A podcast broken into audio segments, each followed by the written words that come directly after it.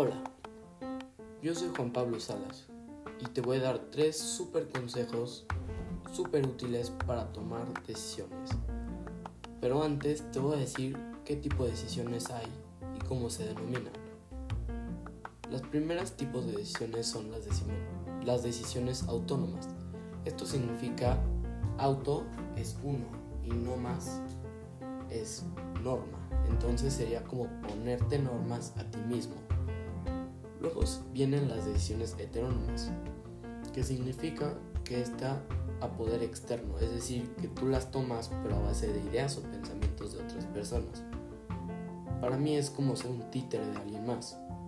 Bueno, ya que sabemos qué decisiones hay y cómo se denominan, vamos a dar los tres consejos.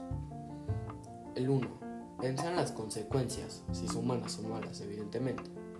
El consejo 2. Decirle a alguien más, más la situación y escuchar opiniones profesionales o, familiares. Si pueden ser maestros o padres de familias, estaría perfecto.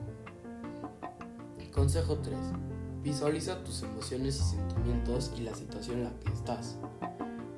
Es decir, mi abuelo decía, no tomes decisiones permanentes con, emisión, con emociones o sentimientos temporales.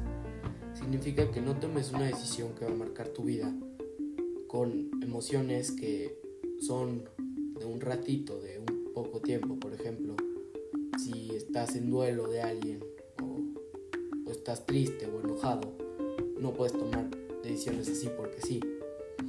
Y bueno, hasta aquí me toca y lo que sigue es que tú tomes tus buenas decisiones.